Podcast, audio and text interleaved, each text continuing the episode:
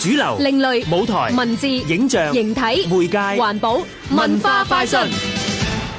版畫以刀代筆，以印代繪，糅合咗繪畫、雕刻、印刷等等多種技法，係一種充滿探索形式嘅綜合藝術。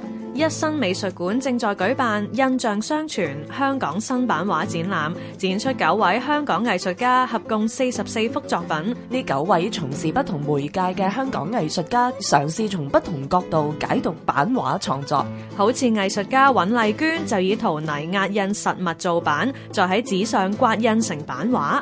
林東鵬就將直接描繪嘅畫像同版畫所間接呈現嘅影像嚟到比較，探討一體兩面嘅關係。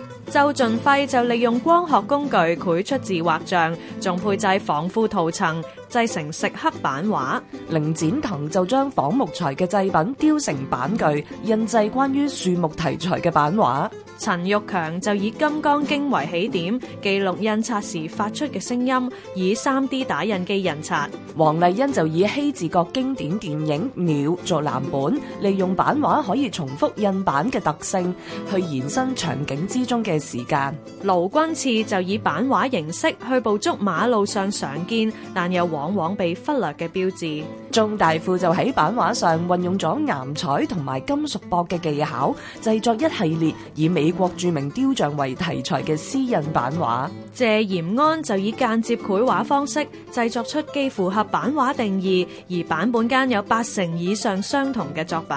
由而家直至六月十號，觀塘海濱道一百六十五號一新美術館。印象相傳，香港新版畫展覽。